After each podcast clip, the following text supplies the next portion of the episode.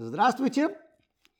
Мы сегодня с вами изучаем Маамар, выступление Любавического Ребе, которое начинается словами «Анухи Хашем Элокеха», и оно опубликовано в третьем томе Маамарим и Лукат. Вы знаете, что когда Бог спустился на гору Синай, Он дал евреям 10 заповедей. Первая из них была «Анухи Хашем Элокеха», «Я Всевышний ваш Бог», который вывел вас из Египта. Это повеление нам верить в то, что в этом мире есть Бог. И также мы с вами понимаем, что это то, как Бог представил себя нашему народу. Он спускается к евреям на гору Синай, и он сейчас будет им давать Тору, и он должен сказать, кто он, что он из себя представляет. И он говорит, я Всевышний Бог вас, который вывел вас из земли египетской. И с одной стороны, понятно, почему он говорит, что я Всевышний Бог ваш, который вывел вас из земли египетской. Это потому, что евреи только что вышли из земли египетской. У них память об этом происшествии свежа. Здесь все понятно. Но с другой стороны, непонятно, почему Всевышний говорит, что он тот, кто вывел евреев из земли египетской, и не упоминает то, что он, кто створил весь этот мир. Ведь вроде бы творение этого мира – это более яркое действие, чем вывод евреев из Египта. Творение этого мира было создано из ничего. Мир появился из полной пустоты. Мы в современном мире не можем себе даже представить, что такое пустота, потому что даже если мы вокруг ничего не видим, все равно здесь есть воздух. Даже если мы видим вакуум, то он все равно пустотой не называется, потому что это часть творения. Всевышний создал мир, создал творение, когда творения еще не было. И поэтому вопрос, который поднимается, вроде бы Всевышнему надо было сказать, я Бог, который создал этот мир. Я Бог, который создал вас. Без меня вас бы не было на этом свете. И это вопрос, который в нашей традиции является классическим. Мы хорошо знаем, что в иудаизме есть целый ряд классических вопросов, то есть вопросов, которые задаются много раз на самых разных уровнях. Каждый из этих вопросов имеет много ответов, множество ответов. Вопрос один и тот же. Вопросы эти отвечаются много раз с разных сторон на разных уровнях. И этот вопрос является классическим, и ему есть много ответов. Мы с вами сегодня упомянем три ответа, а потом заостримся на четвертом. Из всего, что Всевышний может делать, есть два типа его влияния на этот мир. Первое – это творение. Творение значит, когда из ничего появляется что-то. И второе – это изменение, когда что-то, что уже существует, меняет свою форму, то, как оно работает, меняет результат своей работы или что-то такое. Мы с вами понимаем, что творение, то есть создание чего-то из ничего, это намного большее чудо и намного большее действие, чем изменение чего-то. Мы, люди, по сути дела, можем изменять вещи тоже. Человек никогда не способен ничего сотворить. Закон сохранения энергии нам говорит, что ни вещества, ни энергия не появляются и не исчезают, они просто переходят из одной формы в другую. И я могу взять что-то, сжечь, тогда из одной формы это перейдет в другую, это перейдет в энергию и так далее. Я могу слепить что-то и так далее. Бог может тоже это делать, но Бог, наверное, это будет делать чуть получше, чем я. Сотворить что-то из ничего я не могу. В иудаизме говорится, что когда что-то меняет форму, то после того, как эта форма изменена, предмет может оставаться в этом измененном виде. Почему? Потому что его природа теперь изменилась. До этого глина просто лежала на земле, Сейчас я ее слепил в чашку, и все. Теперь это стало глиняной чашкой. Мы понимаем, что когда слепливается чашка из глины, то глина может быть в такой форме, может быть в другой форме. Любая форма глины для нее естественна. И сама по себе она бы не изменяла форму. Когда к ней приложена сила, она теперь меняет форму. А если я должен изменить что-то таким образом, что сделает что-то неестественное, что заставит предмет быть в неестественном положении или в неестественной форме, вот тогда этот предмет будет оставаться в этом неестественном положении или неестественной форме только пока к нему прикладывается сила. И мы это также понимаем из э, физики. Предмет будет находиться в воздухе, пока к нему прикладывается сила, из-за которой он летит или поднимается вверх. Но после того, как эта сила, которая была приложена к нему, заканчивается, он упадет. Почему? Потому что для предмета неестественно быть в воздухе. Для глины быть в форме чашки естественно. Поэтому после того, как я закончил лепить чашку, глина все еще будет в форме чашки. Но для той же самой чашки неестественно быть подвешенной в воздухе, и поэтому она будет подвешенной в воздухе только пока к ней приложена сила. Сотворение этого мира неестественно. И поэтому для того, чтобы этот мир постоянно существовал, для того, чтобы он продолжал быть, Бог должен постоянно прикладывать к нему силу. Бог должен заново творить этот мир каждую секунду, каждое мгновение, и без этого усилия со стороны Бога этот мир перестанет существовать. И вот это, то, что я вам сейчас сказал, является основной идеей Маамара, который мы с вами изучаем. И теперь давайте с вами познакомимся с тремя ответами на вопрос, который мы задали в самом начале. Бог приходит к евреям на горе Синай и говорит, «Я Всевышний Бог ваш, который вывел вас из Египта». Почему он ничего не упоминает о творении и почему он решает представить себя как избавитель, а не как творец? Первый ответ, который дается в еврейских книгах, заключается в том, что евреи просто не могли бы понять, что такое творение. Для нас творение из ничего настолько чуждо, мы настолько не способны даже представить себе, что это такое, что евреи не могли бы просто это осознать. Поэтому Бог избрал более низший, более приниженный способ представить себя для того, чтобы евреям было легче осознать, кто он такой. Это первый ответ. Второй ответ. Евреи присутствовали при выходе из Египта. Вы, конечно же, помните, что дарование Торы было всего 50 дней после исхода. Евреи только что это пережили. Евреи не были во время творения. Поэтому для евреев легче было представить то, что они сейчас разговаривают с тем, кто их вывел из Египта. Потому что это что-то, что они только что пережили. Дальше есть третий ответ. Ответ, который мы с вами упомянули на нашем прошлом классе по хасидизму, это чуть более сложный, чем предыдущие два. Мы на прошлом занятии потратили большую часть класса его объясняя, но я его сейчас только упомяну. В чудесах есть большее проявление Всевышнего, чем в творении. Выход из Египта – это было чудо. Евреи смогли покинуть Египет только благодаря чудесам, которые делал Бог. Когда Бог сотворил этот мир, для него это никаких усилий не представляло.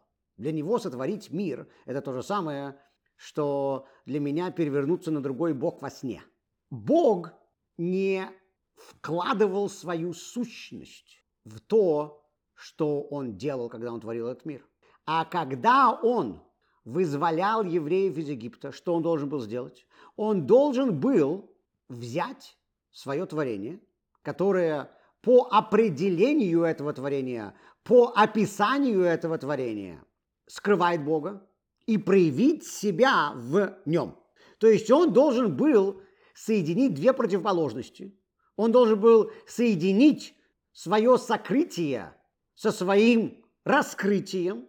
И это, как вы всегда наверняка слышали в хасидизме, упоминается, возможно, только из самых глубочайших уровней сущности, потому что соединение двух противоположностей всегда возможно только с уровня, который выше их обоих.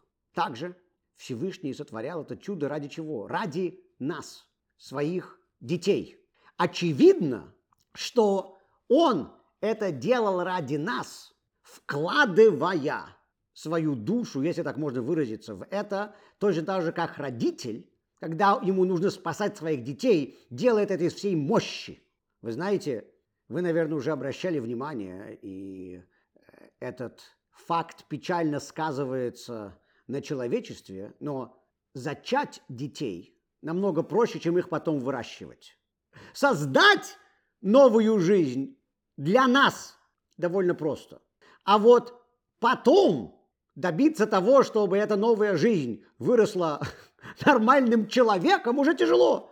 Когда мы заботимся о наших детях, мы вкладываем в это свою душу. Когда мы их создавали, э, не обязательно. Когда Бог создавал этот мир, для него это много усилий не представляло, и совсем не обязательно в этом было проявление его сущности. А вот когда он теперь заботится о нас, своих детях, когда он ради нас меняет этот мир, о, вот здесь проявляется его сущность. Это третий ответ, который обычно дается в хасидизме. Первые два, это были, если так можно выразиться, классические ответы, которые были приведены в книгах до хасидизма. Третий ответ, который мы сейчас с вами услышали, это ответ хасидизма, и мы с вами более подробно обсуждали этот ответ на прошлом занятии. Вы можете вернуться к этому занятию, если вы хотите больше о нем услышать. Но сейчас мы с вами услышим четвертый ответ. Когда Бог сотворил этот мир, Он сотворил этот мир ради определенной цели. Мир, как мы с вами уже говорили до этого, на иврите это олам. Олам происходит от слова «хелем», что значит «сокрытие». Сокрытие – это ограничение. Мы не видим Бога. Бог сотворил мир Олам, сокрытие. Для чего же Он его сделал? Он сотворил этот мир для позжего раскрытия, для позжего снятия этих ограничений. Выход из Египта, освобождение из рабства и является первым шагом в снятии этих ограничений – и дарование Торы, которое следует сразу за этим, это есть самое большое проявление. То есть, иными словами, когда Бог создал этот мир, творение само по себе еще ничего не стоило. Творение было сделано только ради выхода из Египта, и поэтому Бог представляет себя евреям, говоря им, что я тот, который вывел вас из Египта, и он это делает потому, что мир был сотворен ради выхода из Египта. Творение для Бога само по себе еще ничего не стоило. Творение – это было полузаконченная стадия процесса. Пол работы дураку не показывают. А мы тогда были дураками, честное слово. Мы ими до сих пор остаемся наверняка. Бог не сказал, что я тот, кто создал этот мир, потому что когда мир был создан, чем хвастаться? Работа еще не закончена. Вот когда Бог вывел нас из Египта, вот здесь есть чем хвастаться. Вот здесь он говорит, я ради этого мир и создал. Так что мы с вами теперь понимаем этот четвертый ответ. Мы с вами понимаем, что на самом деле для мира самое большое – это творение мира. Для мира самое главное, что он появился. Для Бога творение – это промежуточный этап. Для Бога самое важное – это исход. Но даже больше того, почему для Бога самое важное?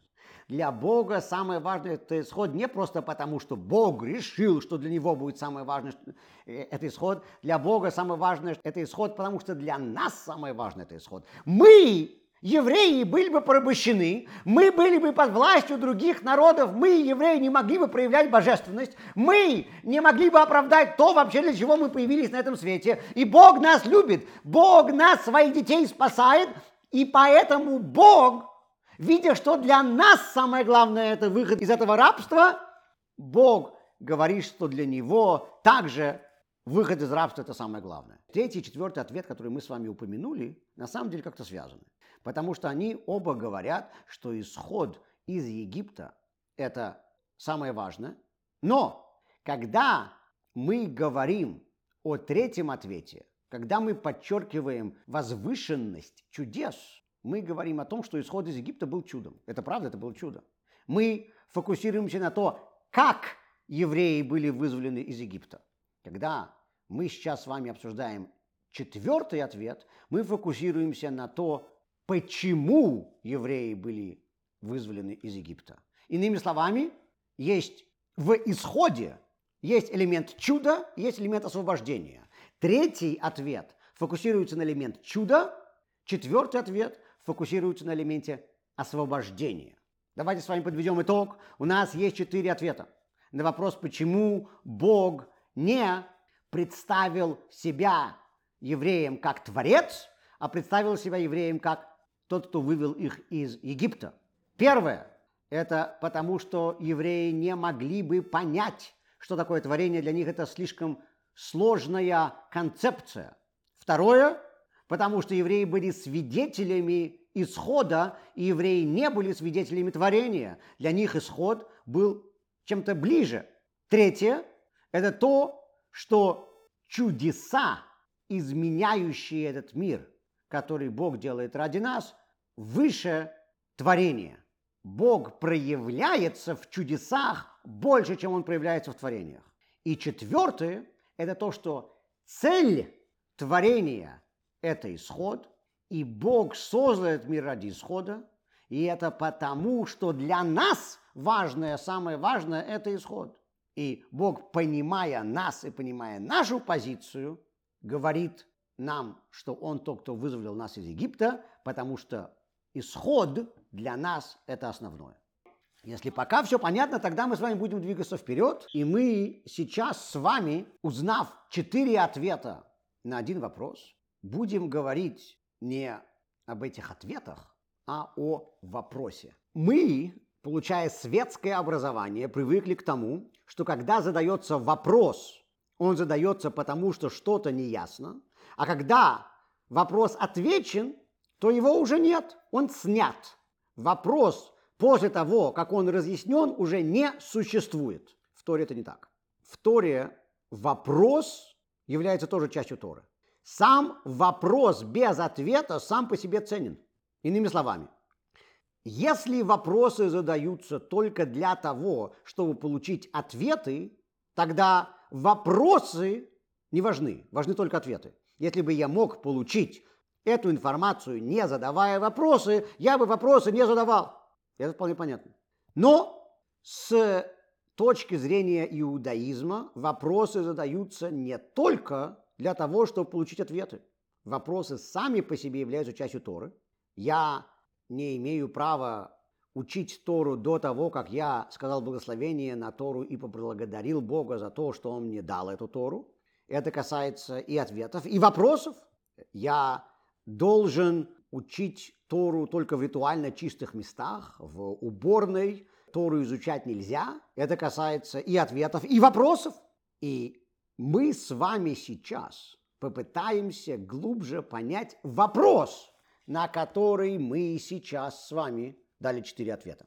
Почему же Бог не представляет себя как Творец, а как Избавитель? Есть два аспекта, которые связывают творение с выходом из Египта и получением Торы, которое произошло сразу после этого. Когда Бог творил этот мир, Он это сделал для нас, ради нас, и мы его дети. Позже он нас должен был избавить из Египта. Все это, весь этот план, это то, в чем проявляется сущность Всевышнего. В Торе тоже проявляется сущность Всевышнего. Что это означает? Мы знаем, что наши праотцы изучали Тору. Авраам, Ицхак, Яков. Сказано, что Яков учился в Ешиве Шема и Эвера. У них была Тора. Они соблюдали заповеди. Так секундочку. Если наши праотцы знали Тору и изучали ее, тогда что произошло в момент дарования Торы? Зачем нужно было со всеми фанфарами, громом и молнией даровать Тору на горе Синай, если она уже была у евреев до этого? Колено Леви ее изучало в Египте. Информация, заложенная в Торе, у евреев уже была до этого. Евреи не получили новую информацию. Что евреи получили, это то, что сейчас сущность Бога стала заложена в Тору. До этого Тора была просто книгой, которая говорила людям, как себя вести. И говорила людям, как смотреть на мир, как смотреть на себя. Рассказывала историю человечества и так далее. Но божественной сущности в Торе не было. Сейчас мы знаем, что когда Бог даровал нам Тору и спустился на гору Синай, первое слово, которое было сказано им в первой из десяти заповедей, это «Анухи». «Анухи» наши мудрецы говорят, это аббревиатура «Она навши ктавит ягавит». «Я» – душа, записанная здесь и оживляющая. То есть, иными словами, Бог внес себя в Тору. Тора стала проявлением его сущности. До этого, когда евреи изучали Тору или жили по Торе, они делали правильные вещи, они понимали правильную мудрость, но божественность, божественную сущность они при этом не раскрывали. Сейчас, когда мы читаем Тору, мы раскрываем божественность. Поэтому творение и дарование Торы в этом похожи тем, что они оба раскрывают божественную сущность. Если вы помните, в самом начале класса, в моем вступлении, я сказал о том, что то, что неестественно, должно быть постоянно поддержано. Вещи, которые естественны, их можно один раз сделать, и оно так и останется. Вещи, которые неестественны, к ним требуется постоянно прикладывать силу. Так вот, божественность в этом мире неестественна. Так же, как творение мира, как мы говорили, Бог должен заново создавать с самого начала. Бог творит этот мир каждую секунду, потому что его существование само по себе на фоне Всевышнего неестественно. Также и божественность, которая находится в Торе, неестественна для этого мира, и поэтому Бог должен постоянно вкладывать себя в Тору. Сказано, что когда евреи стояли у горы Синай, то Бог к ним обратился, говоря им, что это слова, которые вы должны говорить. Обычно, когда Бог обращался к Моисею, он говорил, это слова, которые ты должен говорить, было понятно. Моисей должен был после этого говорить это всем евреям. Здесь все евреи уже стояли там. Кому им нужно это говорить?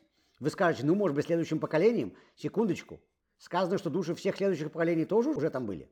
Так кому же нужно говорить? Сказано нашими мудрецами, что когда мы изучаем Тору, Бог говорит эти слова заново как будто он их говорил на горе Синай. То есть, иными словами, у меня сейчас есть божественная сущность в словах Торы, и когда я повторяю слова Торы, то я проявляю божественную сущность. Мы с вами, я напоминаю, все это говорим, пытаясь понять более глубокий уровень вопроса, почему Бог при даровании Торы не упомянул о творении.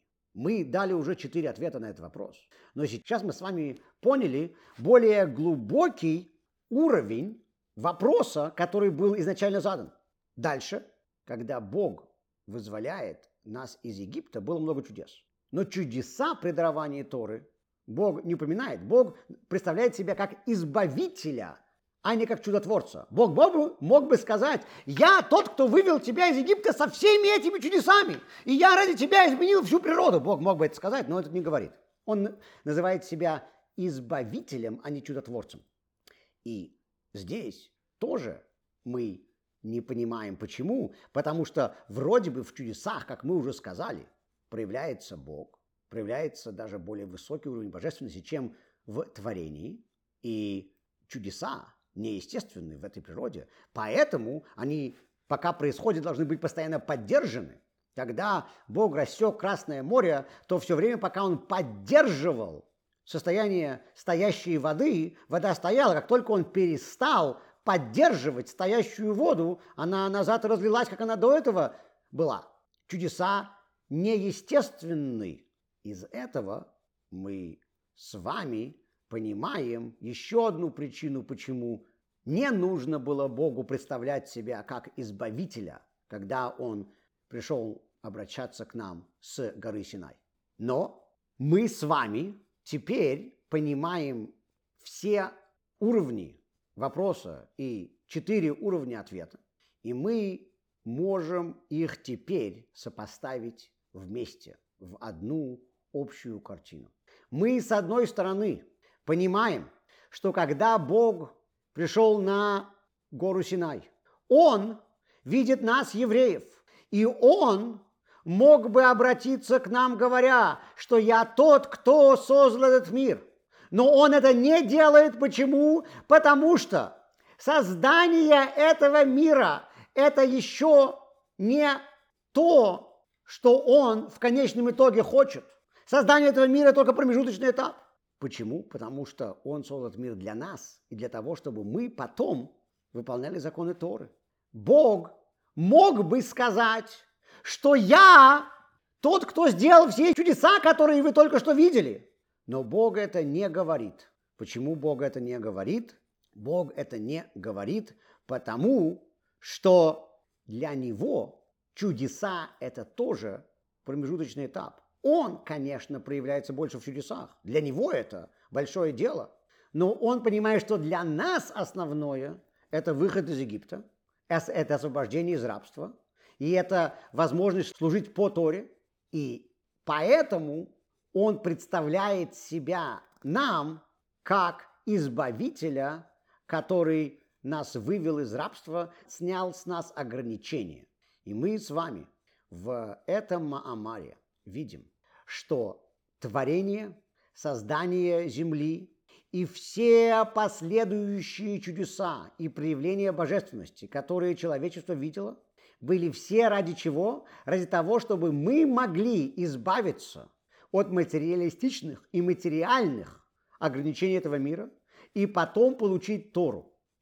И потом после этого жить по этой Торе. То есть, иными словами, когда мы сегодня с вами живем по этой Торе. Когда мы сегодня выполняем каждую заповедь, мы с вами выполняем то, ради чего весь этот мир был затворен, и то, ради чего Бог сделал все остальное. И в каждой из этих заповедей, и в изучении Торы самой, Бог проявляется еще даже больше, чем Он проявляется в творении, и еще даже больше, чем Он проявляется во всех чудесах, которые Он здесь творит. Спасибо большое. Мы здесь заканчиваем наш класс. Я напоминаю вам, что наши записи классов публикуются в подкастах «Уроки хасидизма» и «Тора Каст». Я благодарю вас за внимание.